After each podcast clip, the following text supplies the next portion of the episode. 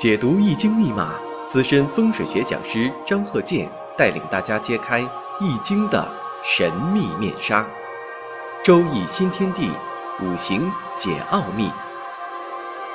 请听周易五行。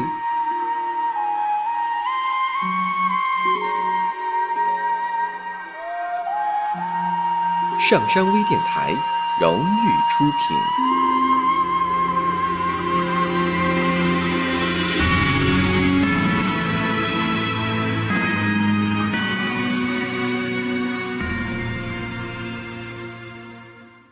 大家好，我是张鹤剑。周易五行，下面呢，我们再看这个例子。这个呢，是一位男士，乙卯、戊子、己亥、戊辰。我呢，在这个讲课过程当中啊，我是经常主张，判断分析一定让对方呢听懂，而不是模棱两可。但是呢，在以前哈，兴许呢是说的都是文言文，或者是他故意没说清楚，或者是他不是故意没说清楚，他可能根本就说不清楚。在说不清楚的情况下，故弄玄虚，让你听着判断呢不知所云。因为呀，有些这个古典小说呀，你像有些推崇的呃一些名人，你像《三国演义》呀。啊，就有一段嘛，曹操啊，让这个管路啊，看看啊，说一下未来的这个呃大事啊变化呀。那管路就说了：“山巴纵横，黄珠玉虎，定军之难，伤则一鼓。”你就别说是曹操啊，曹操那么聪明啊，都没听懂。你就别说别人了，当然了。这是，啊，古人呐对这个管路啊一个赞美。人说的，啊，预测的非常准确呀。只是说曹操啊他没听懂啊。后来呢事件发展呢就是黄忠，老将黄忠在与曹操大将夏侯渊对峙的时候，结果呢夏侯渊被这个黄忠啊斩于马下。这时候曹操才明白，哟，这个管路说的真对呀。啊他自己呢，其实他往上安，后人呢也是评价，您这个管路说的对，曹操呢因为太笨了啊，没听懂。那么在过去呀，这个判断呢，都是出现这个问题，让对方呢根本就听不懂啊，越听不懂，越说这人说的高，你听不懂才说明人家高呢。其实啊，这都是误区呀。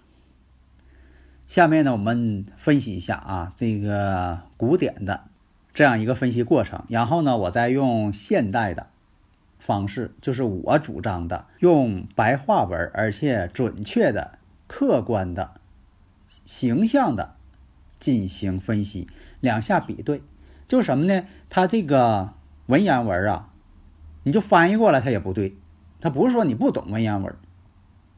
下面呢，咱就是对照着讲解。你像啊，这个刚才说这五行，男士的乙卯、戊子、己亥、戊辰。第一步分析了甲戌二十岁，运交丙火，此年东谋西就，十座九成，但查秋月防灾厄。那你说这说的是什么意思啊？大致理解要防什么不测的事情？实际情况。是当年呢，这个人呢，在甲戌年的时候啊，他结婚了。那你说结婚是好事儿啊？怎么还整一个查秋月防灾厄？东谋西就，这都是什么判断分析？你就懂文言文啊？他说这个也是错误的。那么实际情况呢？按照现代来分析，就是现在呢，用普通话来讲吧，很多人呢也分析的。不确切，模棱两可，所以说呢，我们在判断的时候必须板上钉钉，一是一，二是二，你不能说的说的这个含糊其辞。那么怎么判断呢？你像走这个丙戌运的时候，当时行有丙戌运，那好，我们看一下辰戌相冲，辰戌相冲呢，与这个石柱啊子女宫相冲了，再看大运当中，卯戌相合，为什么它是乙卯年呢？卯戌又相合了，那么辰戌相冲，说明啥呢？在过去呀，这属于动婚生子之年了。另一个，我们看当时呢出现是甲戌年，那这甲戌年呢跟石柱呢又是相冲了。在以前吧，这个结婚呐，就说这个目的呀，那就是成家。生子，这结婚的目的那个时候就是求子，所以说呢，你看这动的都是子女宫。另一个再看甲木呢，跟他这个婚姻宫啊，甲己相合了，而现在又跟他这个年上啊，他属兔呢，卯木啊跟戌土啊又相合了。你看这个种种迹象都表明啊，他就是结婚之年嘛。所以大家如果有理论问题呀，可以加我微信呐，幺三零幺九三七幺四三六。你看这，你就直接判断你说的这个甲戌年，你二十岁的时候甲戌年成婚，啊，你再把这个甲戌年呢，你可以现在来讲翻译成啊，你说是哪一年哪一年，你这样来说成婚，那大家把马上都明白了，你这说的不更准确吗？你何必要说东谋西就十有九成啊？啥叫啊十有九成啊？十有八九啊？但是你要说十有八九要结婚，也算你对了，结果还没说。啊，整个秋月防灾厄，那你说这哪儿跟哪儿啊？风马牛不相及的事儿。那么再往下看，到了这个辛巳年的时候，辛巳年呢，这个当事人呢当时二十七岁。那看一下这一年呢，这个日主啊是阴性的，己土嘛。那么辛金呢也是阴性的，他们之间呢虽然说是时辰。啊，是个食神关系，但再看呢，四害又相冲，然后呢，跟这个石柱啊，又形成了辰巳相见这种情况。实际上呢，这一年呢是生了个儿子，在这之前吧，哎，这个没有得到这个儿子，在以前过去嘛，啊，得子才高兴的嘛，在这之前生的都是姑娘，哎，这回自己生了个儿子，你要这么判断吧。明明白白，大家都能听懂。那这是当时啊，这个以前人怎么说的呢？啊，这个说这个判断的人还挺有名的。啊，这个咱就不提了。写的是“莫道梅花落，须防白雪飞到，有紫薇画下”。那你说你这么说，你就是。懂古文的人，他也听不懂。你要说直接分析，你说当年得子，那一目了然，让对方拍案惊奇，那多好啊！你说说这些谁明白？现在人吧，可能没有这么说的了。你让他说，他也不会说了。但是呢，说的呢，虽然是说大白话，但听起来还是模棱两可。所以我主张什么呢？必须准确明了。那么再看，你像这个丁亥年，丁亥年呢，我们看呢，这个丁火呢，偏印到位。另一个亥水呢，是他的财星通根。再看年上呢，有这乙木偏官其上，现在呢就差这个有印星形成官印相生了。那这个丁亥年出现了，哎，丁亥年一出现呢，这就属于什么呢？要创事业了。以前讲嘛，你从年龄上判断，三十而立呀，那也应该创立事业了。所以说呢，从这个。五行上判断，你就分析当年呢，就是自己创业，要做这个生意了，啊，这个亥水出现了嘛，财星也出现了，而且呢，这个呃丁火呢又相生，你看这一判断那多好啊！但是呢，原文是怎么判断的？宁可守株待兔，切莫缘木求鱼。假如说我要没给你解释啊，我就念这句话，你说当事人他能懂吗？而且呢，跟他这个创业正好相反。你要不让人家缘木求鱼，那可能是守株待兔。呃，守株待兔呢，还干什么事业呀？恰恰相反，你当年是创业了。那么再看乙未年呢，这个乙木呢，对他来说呢是其煞。未年呢，亥卯未形成木局。你看这个，它本身日主呢是亥水，年上是卯木，然后出现未土了，这不形成亥卯未了吗？官煞太强了吗？况且呢，这个亥水呀，财星啊变性了，变木了，克自己了，那财星没有了。那么呢，我先不说答案。你看当时这个以前人是怎么写的？写的是四年人世光昌，东谋西就也。东谋西就，又来个东谋西就，那到底说的什么呢？那实际情况呢是当年呢是破财，父亲呢因为这个父亲去世了，当年还破了财了。你要说这个事情，不就是大家都能听得懂了？而且你说的又很准确、很现实，一目了然。那你说又整一个人世光昌，东谋西就，那这说的什么呢？那出现这个庚子年了，庚子年什么呢？子水对他来说呢是财星了，庚金呢又是伤官，但是呢这个伤官呢跟年上这个偏官七煞呀相克了，相合了，有点这个伤官见官的意思了。伤官见官为祸百端嘛，讲究。那么这一年他给写的评语是什么呢？为害欠妥。什么叫这个为害欠妥呀？实际上呢是经营呢出现问题了，虽然说也挣了不少钱。但是呢，突然间走了下坡路了。因为什么呢？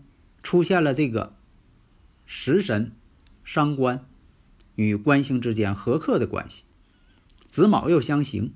你看，从这点分析，你可以分析出来了吗？那么，比如说啊，又出现这一年了，壬寅年、虎年、壬寅年。那分析一下，这个寅木呢，属于七煞通根了，这七煞就有劲了，克自己了。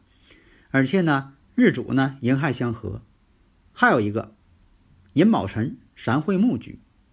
为什么说这寅卯辰呢？那年上有卯木啊，时上辰土啊，再有这个寅木寅卯辰嘛，合成木局了。你看这又是个条件。再看，再看当时这个大运呢是甲申大运，你看这个条件又多了一个，形成什么呢？寅申又相冲了。实际情况那判断呢就是。当年呢，因为这个一些投资不慎呢，做赔了，而且呢又得病了。那么这个病症呢，跟这个呃肾病啊、糖尿病啊，有这方面一些联系。如果你说到这儿呢，大家都能明白。如果说的按照这个当时写的是什么呢？流年五八月，逢四九日，防毒口。哎这防毒口是怎么的？食物中毒了还是怎么的？其实跟食物中毒没有任何关系。下面呢，我们继续看甲辰年了。甲辰年呢，这个官煞混杂了，甲木合克。那么呢，跟这个子女宫啊又伏淫了。这一年呢，身体状况呢不佳，但是呢也有喜事儿。你像说这个尘土到了，尘土到了之后呢，哎呀，这个土旺了，克财星了。那就得多花钱了。实际上什么呢？哎，这个有孙子了啊，从这方面去考虑了。所以你判断的时候呢，就是从这方面去考虑。假如说呢，你像说以呃，在以前呢，他是这个呃怎么给写的？写的是写了一首诗：“东风不与周郎便，铜雀春深锁二乔。”这个这个叫什么意思啊？铜雀春深锁二乔啊，那原诗那当然都明白，但是你要说往这上按，那当事人就不懂了。你像这个铜雀春深锁二乔，那你说往这上安是什么意思？是又结婚了，还是说有外遇呀？所以说这判断的呢，啊，这个似是而非，文不对题。所以我讲啊，判断的时候呢，必须得用通俗易懂的话。而且呢，是一定要确切，不能前后堵，也不能模棱两可。该是什么就是什么，就像说天气预报一样。你说哪天下雨，你说这风有多大，气温多高，你不能模棱两可的说呀。比如说你要看天气预报，你说都用这种话来说，那天气预报啊就没法听了，啊，没法做到这个啊未雨绸缪了。所以我们讲呢，你看我在这个分析过程当中，所以分析的时候啊，比如说啊，这个什么时候做事业呀，做哪方面的事业啊，在婚姻呐、家庭啊、情感这方面，你不能说的这个模棱两可的话。你说要分析，比如说，在这个己酉年的时候会怎么样啊？或者是你要是问的，你像啊，我在这个分析过程当中，我会说，你像说二零零一年。二零二零年，然后我把这年都给你说出来。但是我讲课的时候呢，就说这个天干地支了，啊。但是我要说的现实当中，我会说的，比如说啊，这个二零二一年、二零二零年啊都怎么样？哎，我把具体年说出来，有什么事情？你不能说的，嗯，这一年呐，不知何处飞来时，打破池中一尾鱼，天官画下。嗯，那这么说的话，谁也听不懂啊，而且说的也不确切，到底啥意思？就像以前讲这个典故似的，三个这个秀才要去，呃，京城考试，问那位大师说的谁能考上啊？啊，结果这大师就竖起一枚手指头，那大家一看，哦，天机不可泄露啊，哈，您可能太高深了。呃，结果呢，这三个人去考试去了。结果大师手下的啊，有个学徒的学生就问了，说：“你刚才举这一个手指头什么意思？”这大师说了：“哎，奥妙就在其中。三个人去了，如果说有一个考上的，哎，我就说中了。你看我举一个手指头，你看我说中了吧？啊，显得自己厉害了。那这位学生又问了：假如说那一个都没考上的啊？对呀，你看我指挥这个是一个都没考上。”那有的那就问了，那三个人都考上了，哎，你看三个人一起考上了，那比如说，那有两个考上，有一个没考上的，哎，我又说准了，嗯，你看我只用这一个手指头就说有一个没考上，哎，怎么说怎么对，那哪行啊？这也不科学呀。所以说这不是我们这个呃主张的，我们必须呢把它当做科学理论，实实在在的去研究。好的，谢谢大家。登录微信，搜索“上山之声”或 SS Radio，关注上山微电台，让我们一路同行。